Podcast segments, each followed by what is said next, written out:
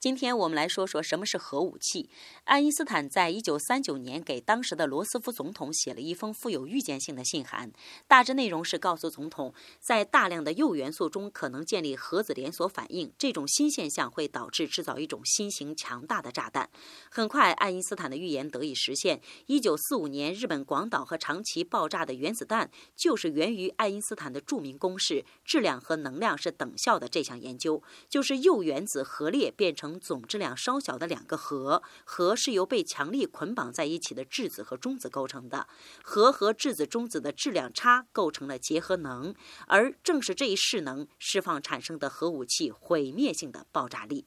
其实我们今天说到的核能，只是探索无尽宇宙空间过程中延伸出来的极其微小的一个点而已。今天，请您回复“宇宙”两个字，宇宙，给您看一篇文章。